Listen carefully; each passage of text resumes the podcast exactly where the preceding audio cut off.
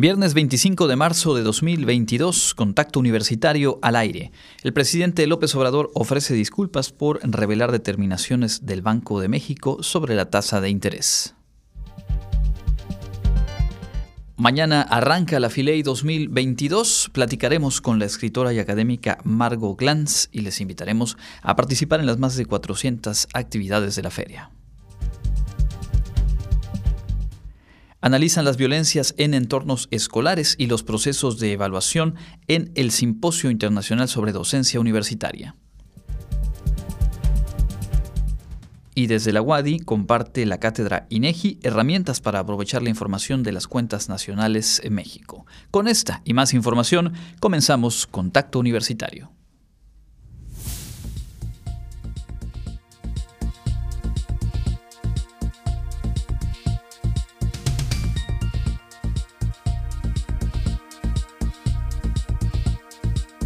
Contacto Universitario.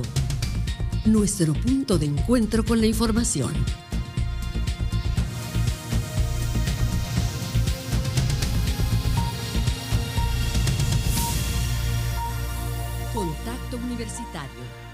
Muy buenas tardes amigas y amigos de Radio Universidad. Es un gusto darles la bienvenida a esta emisión de Contacto Universitario, hoy viernes 25 de marzo del 2022. Mi nombre es Andrés Tinoco, junto con toda la producción y el apoyo técnico de Norma Méndez. Le invito a quedarse con nosotros la próxima hora para enterarse de lo más relevante que está ocurriendo en nuestro entorno. Antes de dar paso a las noticias, eh, tenemos un par de obsequios para usted.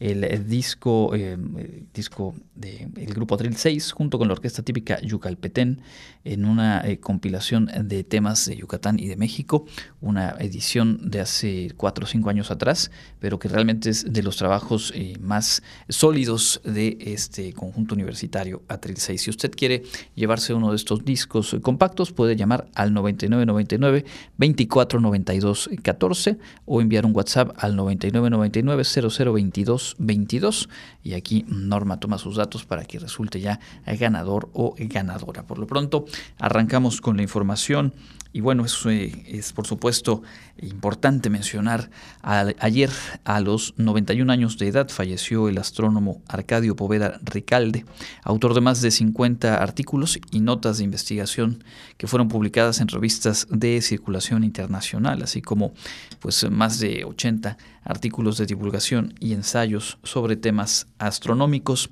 Nació en la ciudad de Mérida el 15 de julio de 1930 Realizó sus estudios eh, profesionales en la UNAM entre 1948 y 1951. Después realizó su doctorado en la Universidad de California del 51 al 56. Posteriormente participó en cursos postdoctorales en Holanda, Francia y otros países. Una trayectoria, una trayectoria brillante, la de Arcadio Poveda, que entre otros espacios dirigió el Instituto de Astronomía de la UNAM también eh, fundó el Observatorio Astronómico Nacional de San Pedro Mártir y el Instituto de Astronomía en Ensenada, Baja California. Fue cofundador del Centro de Investigación Científica y de Educación Superior de Ensenada, del Centro de Investigación en Óptica de León, Guanajuato y del Centro de Tecnología Electrónica e Informática, CTI, entre mucho más de lo que dejó en eh, su trayectoria una mente brillante, brillantísima, como la del doctor Arcadio Povedo Ricalde. En paz descanse. En las, noticias internacionales y en el seguimiento a los temas de Ucrania y Rusia, justamente Rusia reconoció este viernes que desde el inicio de su ofensiva militar en Ucrania hace un mes han muerto 1.351 soldados de sus filas, 1.351 soldados rusos, y además se contabilizan 3.825 heridos, hablando solo del ejército ruso.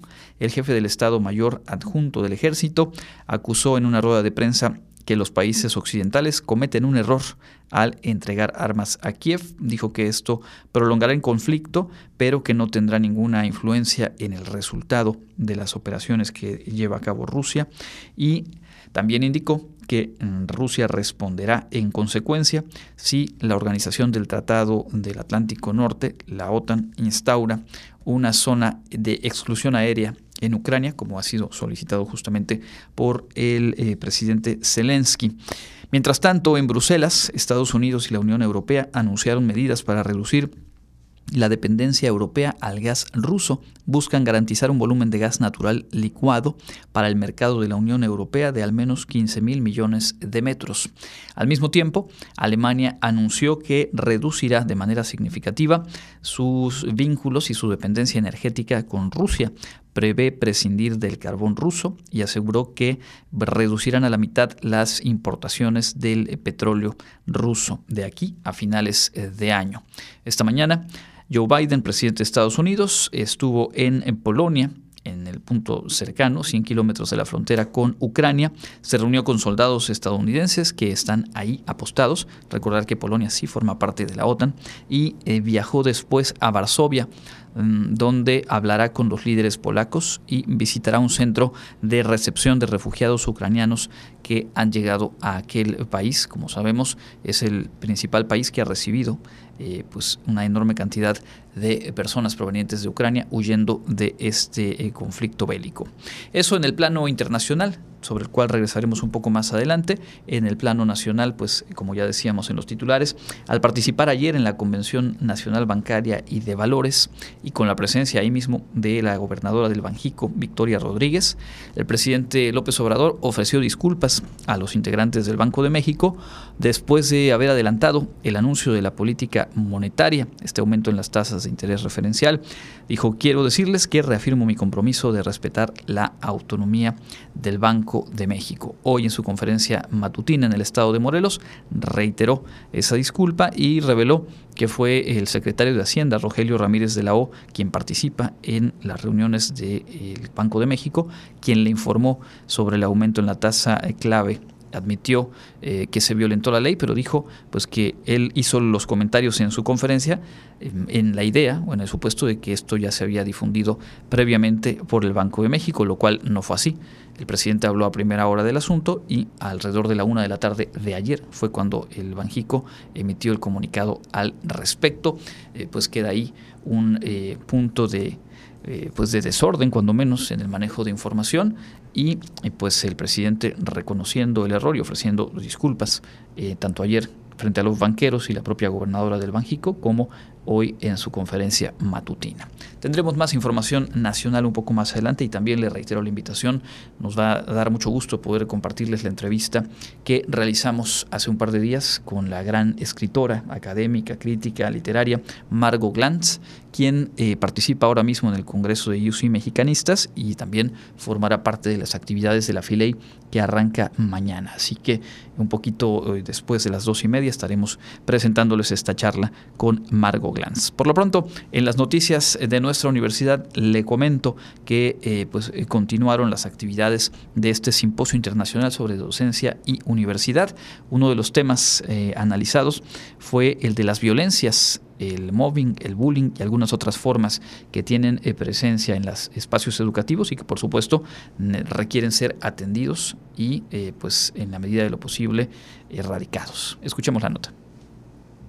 Expertos se reunieron en una mesa panel para compartir sus conocimientos sobre el mobbing, bullying y otras violencias en las universidades. Esto como parte de las actividades del octavo Simposio Internacional de Docencia Universitaria. Durante el encuentro hablaron sobre el bullying, el cual se refiere a comportamientos o actitudes negativas que engloban conductas agresivas e intimidantes, agresiones físicas, insultos, discriminación, rechazo y humillaciones, en este caso entre alumnos. Asimismo, en las universidades se puede encontrar la violencia docente, un hecho ineludible en las relaciones escolares. Esta violencia estructuralmente está dirigida de profesores a estudiantes y puede ser traducida como abuso de poder, provocando deserción escolar, desmotivación e incluso propiciadora del maltrato entre los alumnos. Primero es el reconocimiento que existen muchas formas de violencia. Aquí el doctor ha mencionado algunas. Una es por ejemplo, una violencia tiene que ver incluso contra la universidad, contra la infraestructura de la universidad. Eh, también existe violencia eh, simbólica en los planes de estudio eh, que pueden ser de alguna manera más factibles para un tipo de estudiante que para otro o imponer un sistema de creencias sociales sobre otro.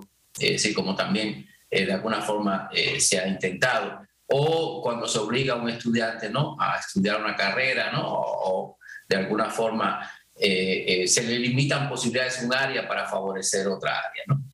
También en las instituciones de educación se presentan casos de mobbing o acoso laboral que se suscita entre profesores, personal administrativo y funcionarios.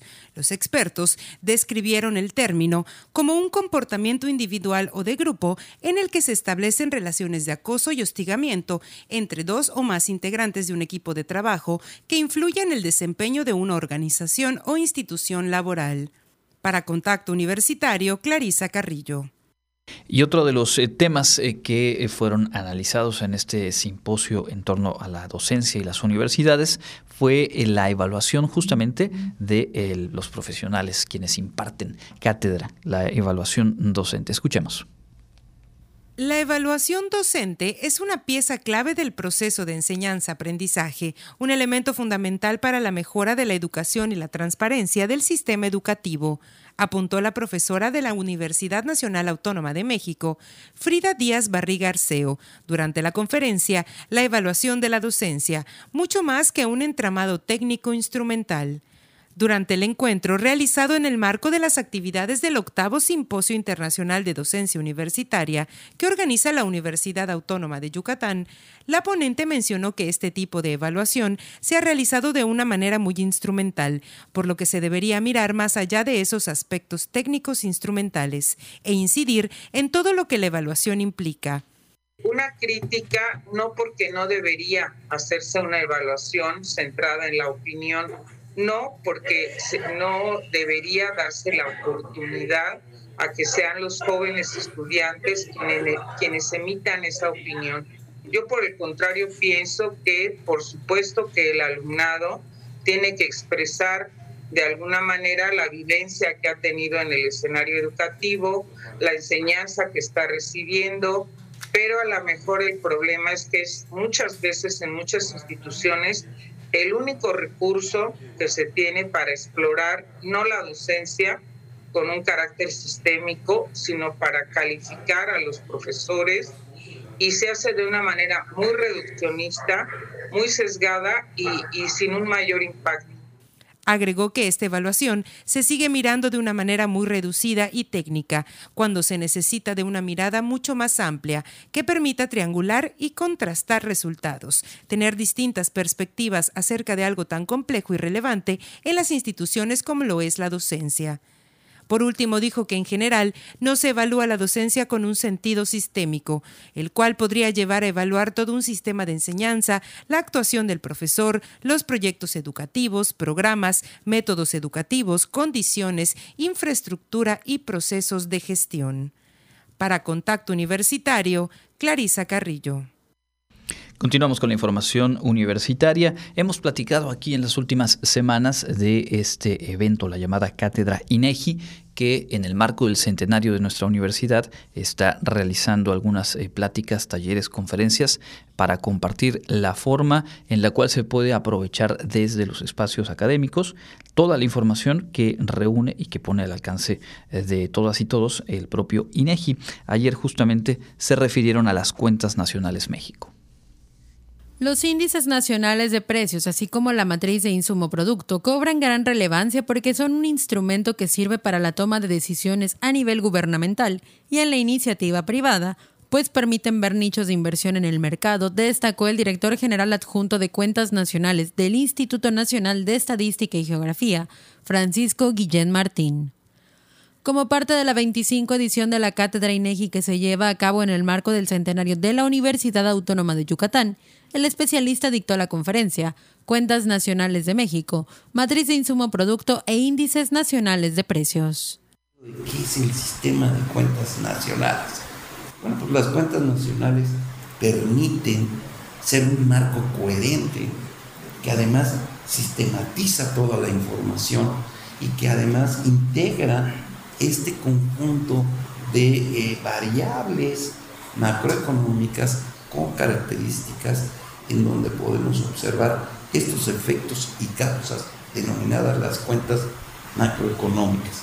Pero también existe lo que se determina como un balance, es decir, a toda causa sabemos que hay un efecto. Ante estudiantes de la Facultad de Economía detalló que los censos, índices de precios y sistemas de cuentas nacionales son fundamentales para establecer un patrón de comparabilidad dentro del país y con el resto del mundo. Además, esto también permite ver los cambios en los patrones de consumo o comportamiento y así definir cuáles han tomado particular relevancia principalmente con el manejo de las plataformas digitales, pues dijo, derivado de la pandemia por el COVID-19, actualmente se hacen más ventas de productos o servicios mediante plataformas electrónicas. Para Contacto Universitario, Karen Clemente. Y continúan las, eh, los trabajos de la Feria Científica impulsada por la Facultad de Ingeniería de nuestra universidad en uno de los eh, temas más eh, puntuales y sin duda de actualidad.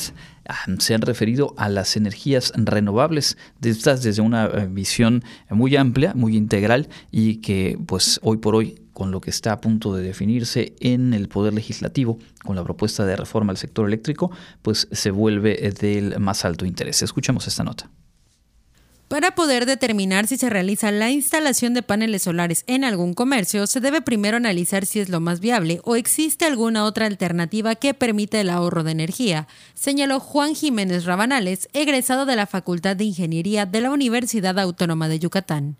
Durante la conferencia Energías Renovables, algo más que instalar paneles solares, que se realizó como parte de la Feria Científica de la Facultad de Ingeniería, puntualizó que si bien los paneles solares sí generan una disminución en el costo de electricidad, existen otras alternativas, como la medición de media tensión. Mucha gente cree que los paneles solares guardan energía y te la dan en la noche, pero pues no se puede, ¿no? En la cadena tenemos estas cosas, fallas en conexiones de internet, así que toda la tecnología y todo lo bonito para monitorear simplemente no sirve.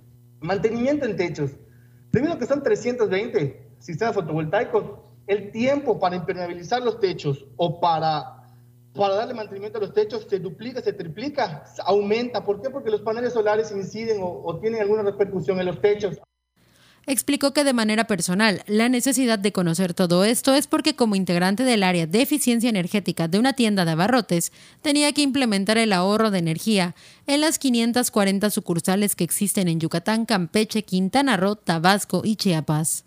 Hasta ahora, dijo se ha logrado esto en al menos 320 sucursales con la instalación de paneles solares y en otras con el medidor de media tensión para que de esta forma se tenga un consumo controlado y eficiente. Para Contacto Universitario, Karen Clemente. Y en el foro organizacional convocado por la Facultad de Psicología de la UADI se resaltó la importancia de cuidar y promover la salud mental en todos los espacios laborales. Es importante cuidar la salud mental de los trabajadores, esto con el fin de que tengan un buen rendimiento laboral, señaló Gloria Arango Giraldo, profesora investigadora de la Facultad de Psicología de la Universidad de Manizales en Colombia. Al presentar la ponencia Modelo de Gestión Humana desde la Teoría de la Sinergia Motivacional, realizada como parte del foro organizacional de la Facultad de Psicología de la UADI, refirió que esta teoría incursiona en tres elementos, la motivación, la frustración laboral y la productividad para mejorar su salud mental. Cuando nosotros empezamos a trabajar y a investigar el motivo de competencia, queríamos mirar cómo podíamos trabajar con la persona a que no se quedaran los motivos de seguridad y afiliación, sino que empezara a sentir que era importante para la organización, que tenía algo que aportar. Arango Giraldo refirió que para poder encontrar los puntos a abordar se realizaron varias investigaciones y basados en los resultados se redujeron a solo cuatro trabajos que permitieron identificar los problemas más comunes en empleados. Y es que recordó que la tarea de un psicólogo es proteger a las personas en el medio laboral. Entre los principales puntos están la seguridad de tener una fuente de ingreso, la afiliación o interés de establecer un contacto social, la competencia o capacidad para responder a situaciones complejas y el logro por conseguir una meta importante cuando las organizaciones no están desarrolladas, responden con sanciones. Aquí viene el tema de nosotros como psicólogos. Tenemos que ir, conversar con la gente y decirle a la gente qué es lo que le está pasando para evitar ese síndrome de frustración laboral. Para Contacto Universitario, Karen Clemente. Y en el ámbito local, el presidente de la Cámara Mexicana de la Industria de la Construcción, Francisco Solares Alemán, manifestó ayer durante la inauguración de la Expo Construcción Yucatán que este sector continúa en números rojos y no logran aún la reactivación económica que necesita para salir de la crisis generada por la pandemia del COVID-19. La Expo Construcción 2022, que se inició ayer y termina mañana, reanuda su forma presencial con la asistencia de 70 empresas constructoras locales, nacionales, de Brasil, Japón y China. En estos días, la CEMIC Yucateca espera la asistencia de alrededor de 6.000 visitantes a la sala de exposiciones, donde se exhiben grandes maquinarias, materiales y equipos variables para esta industria. Yucatán seguirá siendo noticia cuando anuncie la llegada de más firmas de inversión, recalcó el ingeniero Monforte González. Los inversionistas encuentran en este estado un marco regulatorio con certeza jurídica, hallan una mejor calidad de vida y el yucateco es por naturaleza buena persona y muy trabajadora. La Secretaría de Seguridad Pública advirtió a los propietarios de vehículos radicados en Yucatán que solo se permitirá el uso de cristales polarizados que cumplan con la norma que establece el Reglamento de Tránsito y Vialidad del Estado. Mantendrán los operativos sorpresa y aleatorios en carreteras de la ciudad y del Estado para que los propietarios que colocan polarizado a sus vehículos cumplan con las disposiciones legales. Las autoridades de salud informaron este jueves 24 de marzo que el semáforo de riesgo epidemiológico COVID en Yucatán se mantendrá en color verde.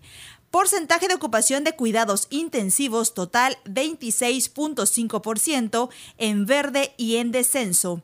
Porcentaje de ocupación de camas de hospitalización total COVID más no COVID 56.3% en amarillo y estable. El incremento en admisiones hospitalarias de la semana con respecto a la anterior está en verde y en descenso. El ritmo de contagiosidad del coronavirus está en verde y estable. La positividad de los casos es de 19.4% en verde y en descenso. Previamente, las autoridades informaron que se registraron cuatro nuevos contagios, además de dos lamentables fallecimientos. Para Contacto Universitario, Jensi Martínez. Continuamos con la información, son las 14 horas con 23 minutos. En el plano nacional, como decíamos, ayer y hoy se lleva a cabo la convención eh, de la Asociación de Bancos de México, la convención bancaria en el estado de Guerrero, y ahí la Secretaría de Hacienda dijo que trabaja junto con la Asociación de Bancos para afinar los detalles de un programa de créditos para pequeñas y medianas empresas. Rogelio Ramírez de la O, secretario de Hacienda, adelantó que en una primera etapa se busca canalizar 10 mil millones de pesos en financiamiento para empresas que tengan entre 10 y máximo 100 colaboradores, así como ventas no mayores a los 100 millones de pesos anuales garantizó que su gestión, la gestión de estos créditos, será ágil. El presidente eh, López Obrador, al participar ayer justo en esta convención, se refirió a la venta de Banamex por parte de Citigroup y reiteró sus recomendaciones que quienes eh, resulten los nuevos dueños o accionistas de la institución sean de preferencia mexicanos, que estén al corriente en las contribuciones a la hacienda pública y que cumplan con el pago de impuestos que se deriven de esta operación de compra-venta. Banamex ha dicho que confían, bueno, Citigroup, más, más correctamente dicho, ha dicho que confía con tener eh, comprador de Banamex para fines de este mismo año. Banorte arrancó la semana, pues eh, estableciendo de manera más concreta y más formal su intención de agrupar a diferentes accionistas mexicanos y hacerse de Banamex. Habrá que ver qué ocurre en el trayecto de los próximos meses. En otro de los asuntos que son eh, sumamente importantes hoy por hoy, en los próximos días en el plano nacional, el presidente de la República se refirió hoy al tema de la reforma eléctrica que, como hemos dicho, ya la próxima semana deberá estar en discusión en comisiones en la Cámara de Diputados, ser votada eh, en el Pleno y, en caso eh, de que se apruebe ahí, trasladarse al Senado de la República. Hablamos de una reforma, una propuesta de reforma a nivel constitucional, por lo cual requiere eh, no solo una mayoría simple, sino mayoría calificada en ambas cámaras y después tendría que ir a los congresos estatales y ser aprobado por al menos la mitad más uno. Ayer el embajador de los Estados Unidos, Ken Salazar, se refirió a este tema de la reforma eléctrica y dijo que se deben respetar los contratos y acuerdos que se tengan con empresas extranjeras al día de hoy o al día eh, a que se apruebe eh, alguna modificación en esta materia. Hoy por la mañana el presidente aseguró que respeta la postura del embajador Salazar, pero dijo tenemos eh, que defender lo que hemos propuesto, los legisladores son los que van a decir. Y habló en extenso sobre este tema, detalló que si no se aprobara la reforma, serían las empresas las que puedan fijar los precios a los energéticos, como ocurre, dijo, en España. Allá la gente ya no tiene ni para pagar la luz. Nosotros, refiriéndose a su gobierno, dijo, no aumentamos el precio de la luz para no afectar la economía popular y estamos con los subsidios. Eso ha funcionado. Dijo a las empresas particulares, nacionales y extranjeras, que eh, no se preocupen, que nadie saldrá perjudicado, al mismo tiempo que subrayó que la intención es eliminar los contratos de autoabasto, porque, dijo, son leoninos. Le preguntaron sobre eso en más de una ocasión y dijo que pues se puede llegar a acuerdos que a partir de la reforma se llegaría a acuerdos para que nadie salga perjudicado. Eh, si se, se, acabarían los contratos como están ahora, se le preguntó, sobre todo en este tema del autoabasto, y reiteró, sí, porque son leoninos, porque no puede ser que estas empresas por influyentismo tengan subsidio el subsidio mayor se da a estas empresas, dinero de todos los mexicanos. Además, va a ser um, interesante, dijo el presidente, observar cómo voten los eh, diputados. Le preguntaron cuáles contratos serían modificados y dijo, pues eso va a resolverse una vez que se apruebe la reforma. Mi propuesta es que se considere la iniciativa como se presentó, que no haya modificaciones, sobre todo en lo fundamental. Y bueno, reiteró que las empresas extranjeras no tendrían por qué preocuparse, ya que la iniciativa establece que mantendría el sector privado una participación del 46% del mercado y la Comisión Federal de Electricidad el restante 54%. Y dijo que hoy por hoy la presencia de la CFE está limitada a un 30%. Sin embargo, dijo el 46% que se estaría dejando a los particulares es eh, equivalente a todo lo que consume Argentina como país y dijo, pues ahí habría oportunidades para que las empresas sigan, por supuesto, haciendo rentables sus inversiones. Esto por parte del presidente. También ayer Ricardo Monreal había hecho señalamientos en torno al costo que podría tener esta reconfiguración de los contratos de acuerdo con una nueva normatividad eventualmente aprobada en los congresos o en el Congreso, mejor dicho.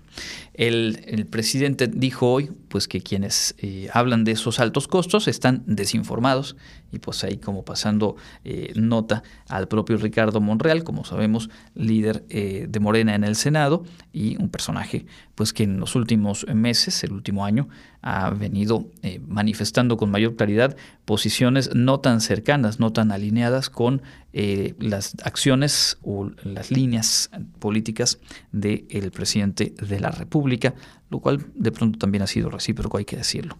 Y por último, en torno a la consulta de revocación de mandato que se va a realizar el próximo 10 de abril, el INE informó, por un lado, que eh, se va a habilitar a partir de mañana la plataforma ubicatucasilla.ine.mx para que eh, todos y todas aquellos interesados en participar puedan consultar a partir de mañana en dónde se va a ubicar la casilla que les corresponda. Recordar que serán menos que en la elección federal pasada, por lo tanto es probable que el sitio donde se haya ubicado en la última votación no sea el mismo. Esto lo anticipa el INE, dice que a diferencia de otros procesos electorales, en esta ocasión habrá un periodo de dos semanas para que puedan consultarse ubicatucasilla.ine.mx. Recordó que para ser vinculante, es decir, para tener efectos legales, en la consulta del próximo 10 de abril deberá participar al menos 37.129.286 personas. Y sobre este mismo tema, hoy por la tarde, hoy a las 5 en las redes sociales del INE, se va a transmitir el primer foro organizado por el Instituto Nacional Electoral sobre la consulta de revocación de mandato. Eh, lo que han hecho es eh, convocar a dos personajes, dos figuras públicas que se han manifestado por la revocación del mandato, es decir, porque no continúe en el, Ejecutivo el presidente López Obrador, y dos personajes públicos que a su vez pues, han llamado a votar por el no a la revocación y por lo tanto que concluya el periodo de gobierno como está previsto.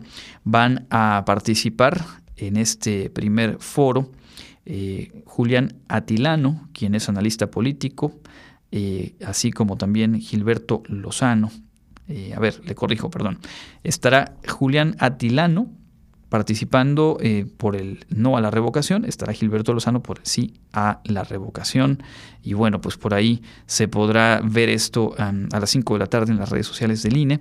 Es el primero de tres que están previstos para llevarse a cabo en el trabajo, la labor de promoción de la participación ciudadana en esta consulta de revocación de mandato el próximo 10 de abril. Dejamos hasta aquí este bloque de información, vamos a ir a la pausa y regresamos con más aquí en Contacto Universitario.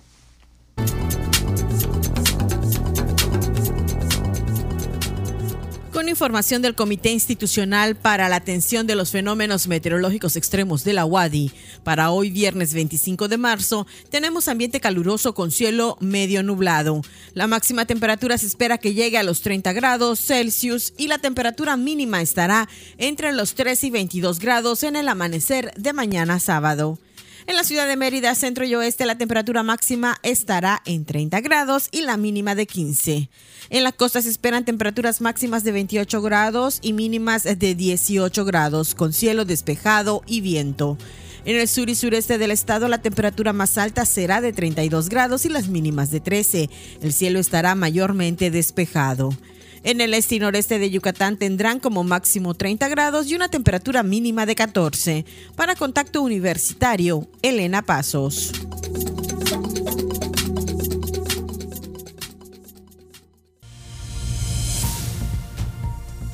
Contacto Universitario, nuestro servicio informativo en radio.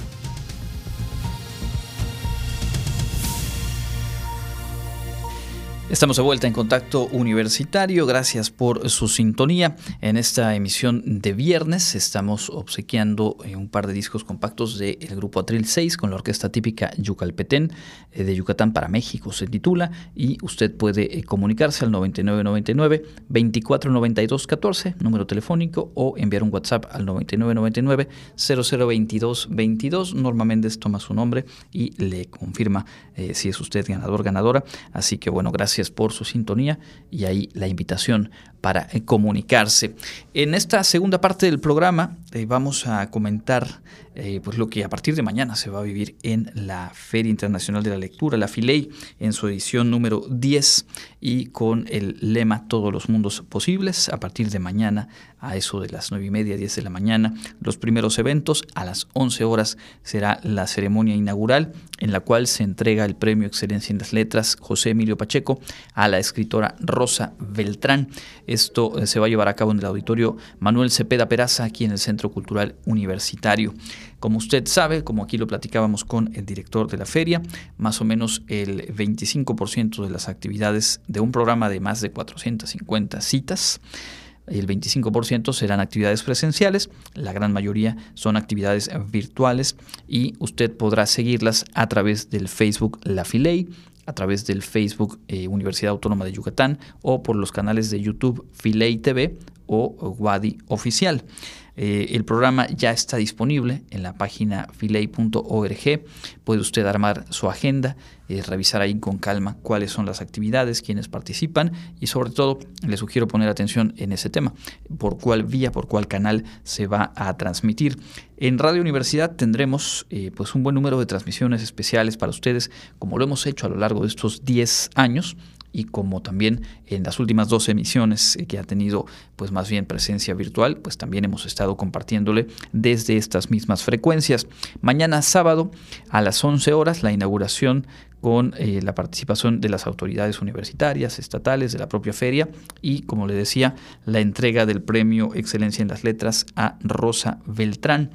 A, las 2 de la tarde vamos a transmitir la presentación del libro Pobreza, Marginación y Exclusión, un trabajo sobre los jóvenes del sur de Mérida que fue coordinado por la antropóloga Violeta Guzmán Medina, eh, profesora investigadora de nuestra universidad. Esto mañana a las 2 de la tarde. También mañana a las 5 de la tarde vamos a eh, llevarles la transición de la presentación del más reciente libro de Juan Villoro, La Tierra de la Gran Promesa. A las 18 horas eh, se celebra el décimo aniversario de que fuera publicada la novela Persona Normal de Benito Taibo, un trabajo con el cual se posicionó y ahí se ha mantenido como un referente, sobre todo de eh, lectores jóvenes. Benito Taibo pues celebra 10 años de la publicación de aquella obra, Persona Normal, y a las 8 de la noche, mañana, desde el Teatro eh, Universitario. Vamos a presentarles el concierto inaugural que está a cargo de la Orquesta de Cuerdas de nuestra universidad, dirigida por el maestro Beselín de Chef. Esas son las transmisiones que tendrá Radio Universidad para usted mañana sábado. El domingo tendremos eh, también la eh, transmisión en punto de las, de las 14 horas del Premio Nacional de Periodismo Cultural. Se entrega a Sonia Sierra y es eh, también parte del Encuentro Nacional de Periodismo Cultural que se llevará a cabo en estas primeras dos jornadas de la feria. Tendremos a las 5 de la tarde la transmisión de la mesa redonda eh, centenario de José Saramago, reflexiones, apuntes en torno a la gran obra de este escritor portugués que cumple un centenario de su natalicio estarán eh, dialogando en torno a José Saramago, Mayra González y Jorge F. Hernández. Esto mañana a las 5 de la tarde y a las 7 de la noche la presentación del libro No me alcanzará la vida de Celia del Palacio. Esto en las primeras dos jornadas de la Filey, transmitidas a través de Radio Universidad. Le invito también a seguir nuestra página de Facebook, Radio Universidad Wadi, donde hemos ya colocado las invitaciones para estas eh, transmisiones. Vamos a, a, continuar, obviamente, a lo largo de cada una de las jornadas de la Filey, llevando para ustedes buena parte de lo que ocurre en esta décima edición de nuestra feria. Y justamente sobre eh, la Filey, y una de las eh, personas, una de las presencias más llamativas, es la de Margot Glantz, una eh, mujer brillante, brillante por su trayectoria, brillante por lo que ha estudiado, por lo que ha escrito, por lo que continúa eh, publicando y transmitiendo a través de cualquier espacio en los medios de comunicación, en la cátedra eh, que tiene a su cargo, en sus redes sociales donde es muy activa, pero además eh, lúcida y admirable a sus más de 90 años de edad va usted a escuchar la, claridad, lo afinado de sus planteamientos y por supuesto eh, pues su invitación de primera mano a ser parte de esta Filey. Un privilegio haber platicado con ella y hoy poder compartirles esta entrevista aquí en Contacto Universitario. Margot Lanz.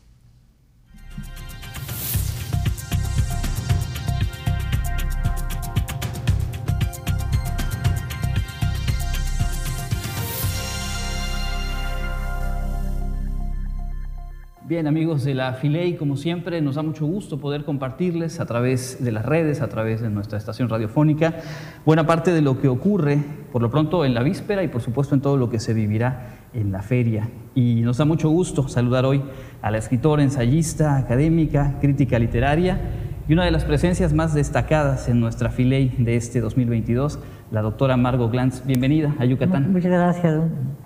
Pues eh, usted siempre ha compartido su gusto por viajar, ya escrito sobre viajes. Ahora que la pandemia nos da un poco tregua y se puede ir retomando estos encuentros cara a cara, ¿qué tan valioso es para usted venir a la Filey y venir a Yucatán?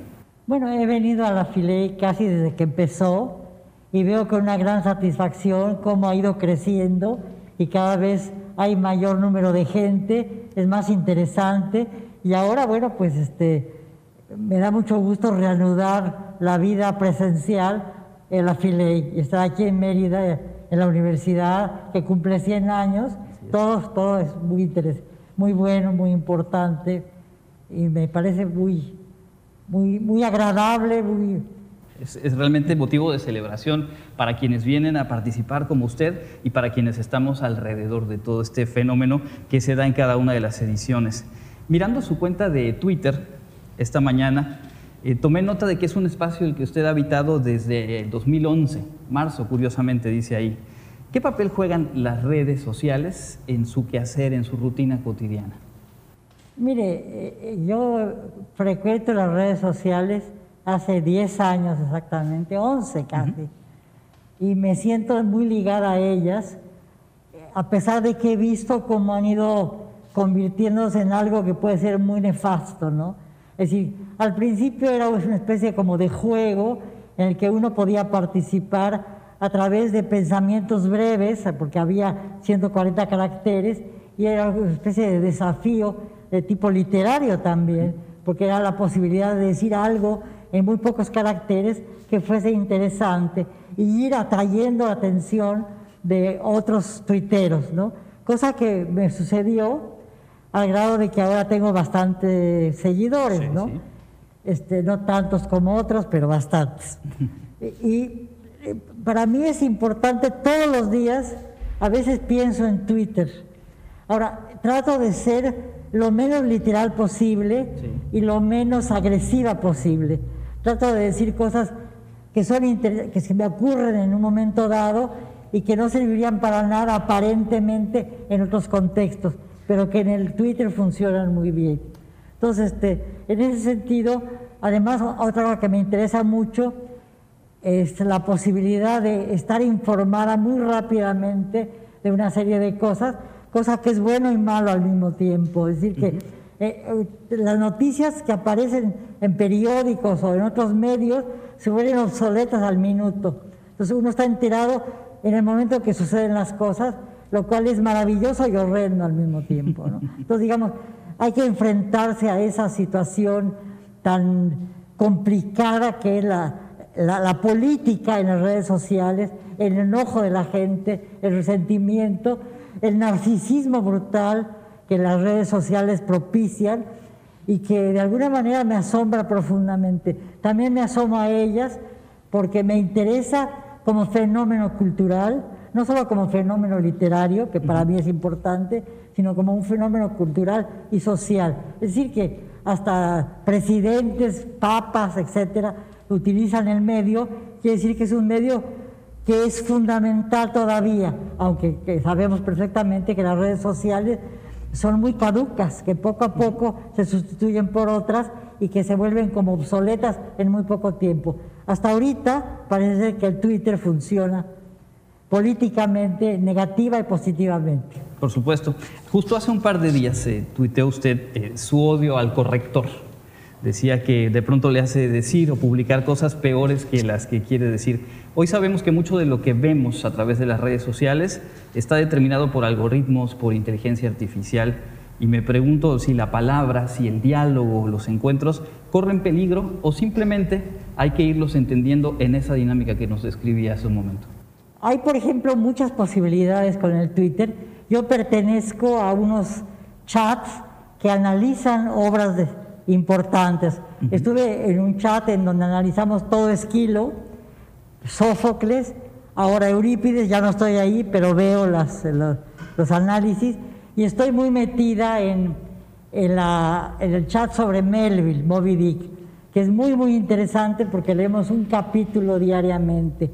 A través de eso me he conectado con gente muy inteligente, muy interesante, que utiliza el Twitter de una manera muy creativa, no de una manera destructiva. Entonces, para mí es importante también literariamente como profesora, como docente, poder trabajar textos que para mí son importantísimos y que he trabajado en clase en la universidad, pero que se trabajan de una manera muy diferente, con muchas voces a partir del Twitter, ¿no? Entonces, en ese sentido también me parece importante. Otra cosa que yo entré al Twitter porque políticamente me pareció un medio muy, muy valioso. Empecé porque cuando la primavera árabe en el 2011 permitió que muchos jóvenes que estaban totalmente oprimidos por los, sus regímenes pudieran expresarse. Todo terminó muy mal y acabaron pues con más censura, pero me pareció importante como una salida política este, que se podía explorar.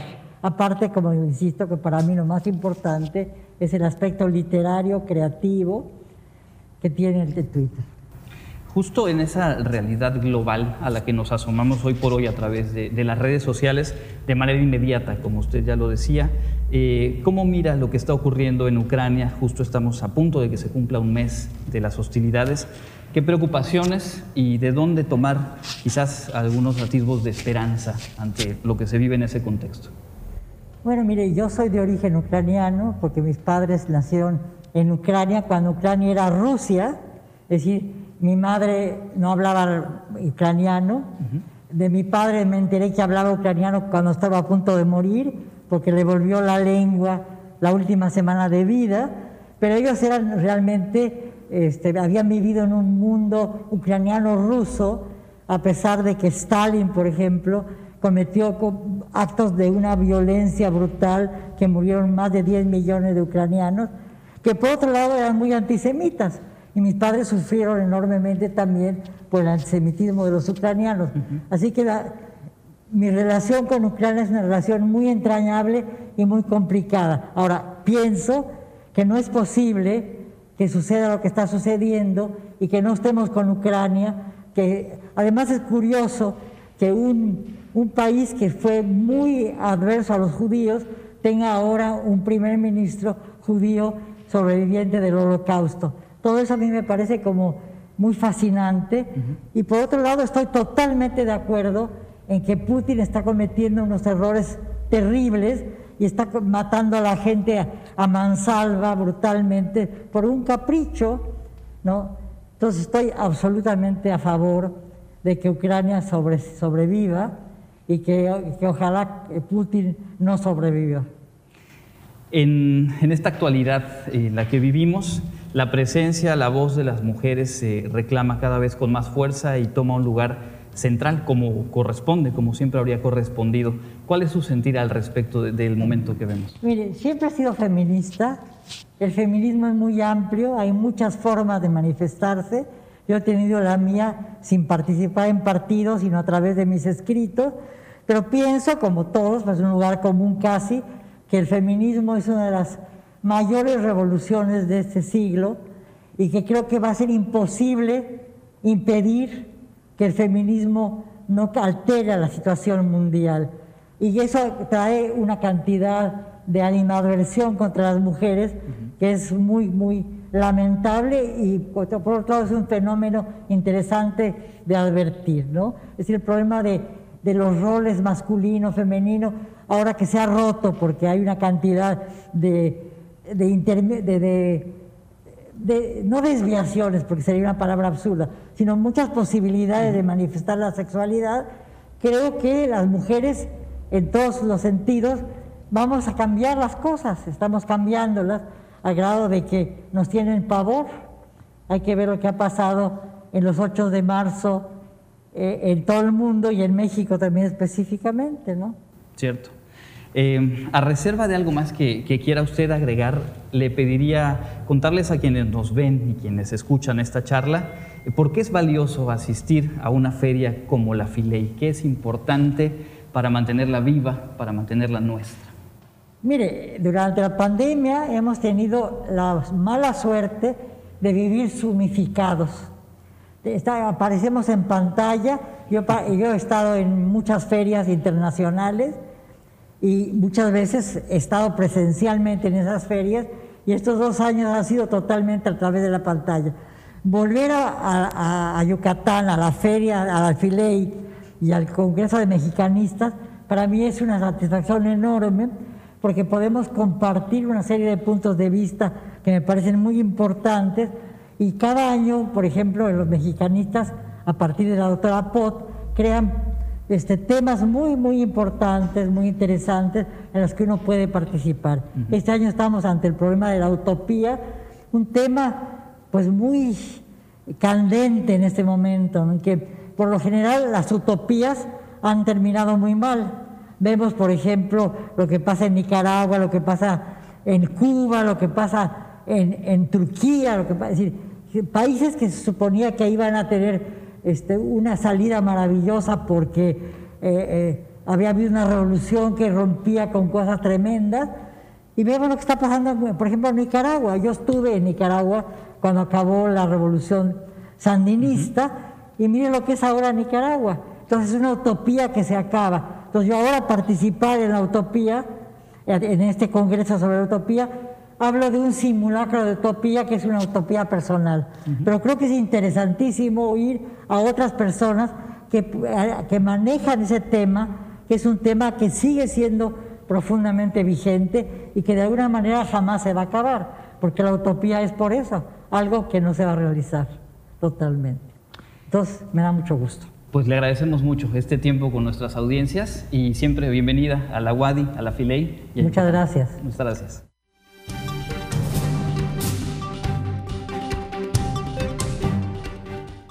En información internacional, el G7 condenó firmemente este viernes el lanzamiento de un misil balístico intercontinental por parte de Corea del Norte, calificándolo de violación flagrante de las obligaciones de Pyongyang con las Naciones Unidas. El líder norcoreano Kim Jong-un ordenó y supervisó personalmente el lanzamiento del más poderoso misil balístico intercontinental del país, asegurándose así de que Pyongyang estuviera listo para un enfrentamiento a largo plazo con Estados Unidos, informó el viernes la agencia de prensa del Estado. El misil llamado Hwasong 17, capaz de golpear cualquier parte del territorio de Estados Unidos, cayó en la zona económica exclusiva de Japón. Los firmantes del texto piden a Corea del Norte que acepte las reiteradas ofertas de diálogo presentadas por todas las partes interesadas, incluidos Estados Unidos, la República de Corea y Japón, y abandonar sus programas de armas de destrucción masiva y de misiles balísticos de manera completa, verificable e irreversible.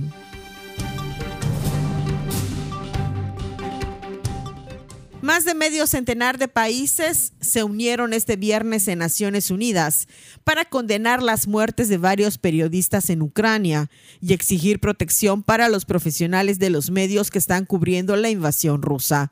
En el texto firmado por los países de la Unión Europea, Estados Unidos, varios latinoamericanos y otros como Japón o Australia, la declaración condena además todos los esfuerzos para silenciar y limitar la cobertura independiente de la invasión dentro de la propia Rusia, acusando a las autoridades de Moscú de intimidar y acosar a periodistas y bloquear el trabajo de medios independientes. También considera inaceptable el bloqueo en Rusia a Facebook, Twitter y varios medios extranjeros bajo falsos pretextos de que estaban difundiendo información ficticia sobre la guerra en Ucrania y critica las leyes que establecen sentencias de hasta 15 años de cárcel para quien desacredite a las Fuerzas Armadas.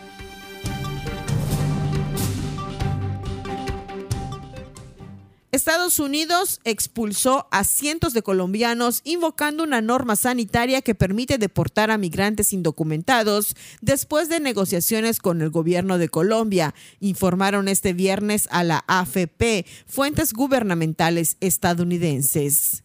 El 3 de marzo, el presidente estadounidense Joe Biden recibió en la Casa Blanca a su homólogo colombiano Iván Duque, con quien habló de migración, entre otros temas. El título 42 fue impuesto por el expresidente republicano Donald Trump y permite expulsar a los migrantes indocumentados alegando que pueden ser portadores del COVID. El número de casos de COVID-19 en Estados Unidos ronda un promedio de 27 mil diarios en los últimos días, en comparación con un pico de 700 mil a mediados de enero, según los Centros para el Control de Enfermedades, lo que ha hecho que varias organizaciones y congresistas pidan a Biden que suspenda la aplicación de esta norma. Para Contacto Universitario, Elena Pasos.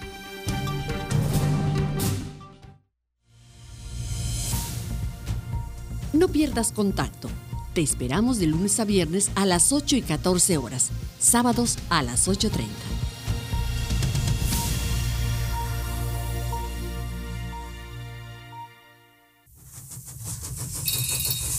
Estación Cultural.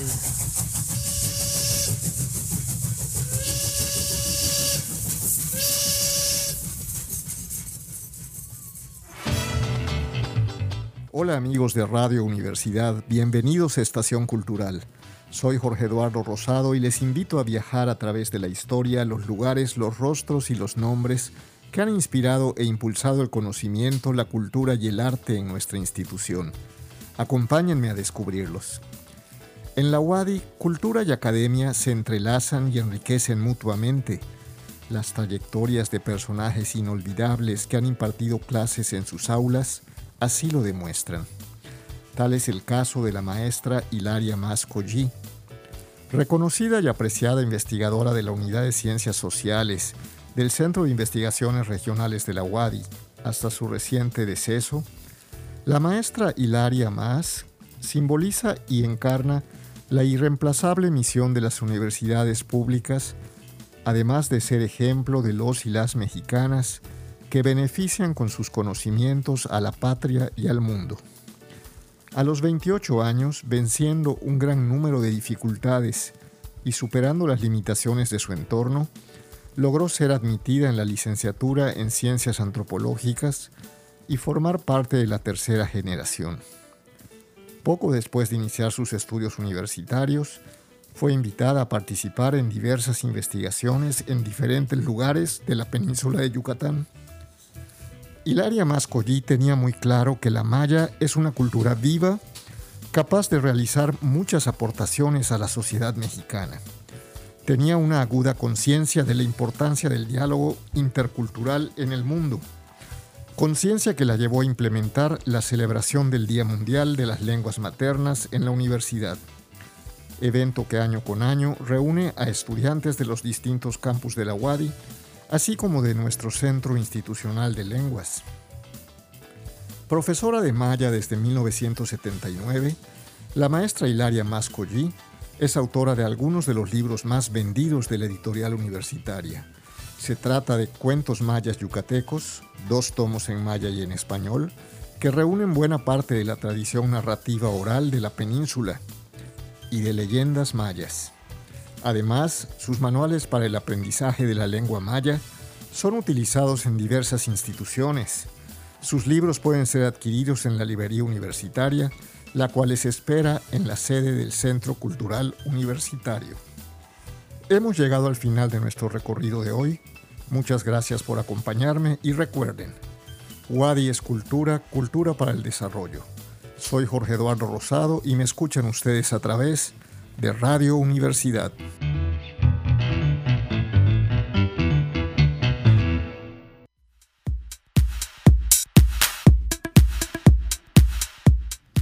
Amigos, ya estamos listos con la información de la agenda universitaria. Comenzamos. El Programa Institucional de Cultura para el Desarrollo les invita a asistir al espectáculo musical y dancístico celebrando los 100 años de la UADI. Este se presentará el domingo 27 de marzo a las 12 horas en el Teatro Felipe Carrillo Puerto. La entrada es libre. No te pierdas este 26 de marzo la inauguración de la Decimoferia Internacional de la Lectura Yucatán y te invitamos para que conozcas a alguno de los autores que nos acompañarán en esta edición. Solo tienes que entrar a la programación en la página www.filey.org y vivir todos los mundos posibles. La coordinación del sistema de licenciaturas te invita al espacio de diálogo recuperando la vida universitaria en las aulas, donde se abordará la identidad universitaria, así como los principales retos y beneficios del retorno a las aulas e instalaciones de la universidad. Se llevará a cabo este martes 29 de marzo de 10 a 12 horas. ¿Quieres más información? Puedes entrar a la página de Facebook Servicio de Atención Psicológica WADI. La Facultad de Psicología te invita a formar parte de la maestría en Psicología aplicada en Clínica Infantil, de Adultos, Escolar, Desarrollo Organizacional, Deporte y Criminología. El registro en línea es del 21 de febrero al 29 de abril. Consulta la convocatoria en www.selección.wadi.mx. ¿Estás pensando en estudiar una maestría en la Facultad de Contaduría y Administración? Te invitamos para que te acerques a la facultad y preguntes sobre las maestrías en Administración Tributaria, Finanzas, Gestión y Cambio Organizacional y Gestión de la Mercadotecnia. Consulta la convocatoria en www.seleccion.wadi.mx. Esto ha sido lo más relevante de la agenda universitaria. Te invitamos para que sigas de cerca las actividades que la UADI ofrece para ti. Mi nombre es Fabiola Herrera Contreras, Comunicación Digital, Audiovisual e Identidad. Muchas gracias a Fabiola y a todo el equipo que hace posible que estemos al aire de lunes a viernes en punto de las 14 horas. También aprovecho para invitarles de lunes a sábado, emisión matutina a las 8 de la mañana. Elena Pasos y yo en la Sabatina, con mucho gusto acompañándoles en la conducción. Y antes de despedirnos, le confirmamos a Rodrigo Pérez y a Andrés Rodríguez, que ya tienen aquí eh, cada uno un disco de Atril 6 con la orquesta típica Yucalpetén. Pueden pasar a recogerlos al eh, penúltimo piso, penúltimo, eh, se, pueden ahorrar uno porque ahora estamos transmitiendo y tenemos habilitada esta cabina un piso antes, penúltimo piso del Centro Cultural Universitario en horarios de oficina, únicamente presentar su identificación y aquí está ya esperándole su obsequio. Muchas gracias por su sintonía, gracias también a quienes están ahí y nos acompañan eh, semana a semana. Me despido únicamente haciéndoles la invitación para que no se pierdan nuestra emisión de mañana a las 8 de la mañana. Tendremos como siempre lo más relevante del de el quehacer deportivo y una entrevista en extenso que realizamos a la escritora Rosa Beltrán, quien recibirá mañana en punto de las 11 horas el premio Excelencia en las Letras José Emilio Pacheco que otorga la Filey, una entrevista muy interesante, la que pudimos realizarle hace un par de días y que tendremos para ustedes en nuestra emisión de mañana sábado. Gracias a Norma Méndez en los controles técnicos, mi nombre es Andrés Tinoco, les deseo que tengan un excelente fin de semana y por supuesto les invito a seguir la programación de Radio Universidad. Hasta la próxima. Contacto Universitario, nuestro punto de encuentro con la información. Una producción de la Coordinación de Comunicación Institucional de la Universidad Autónoma de Yucatán.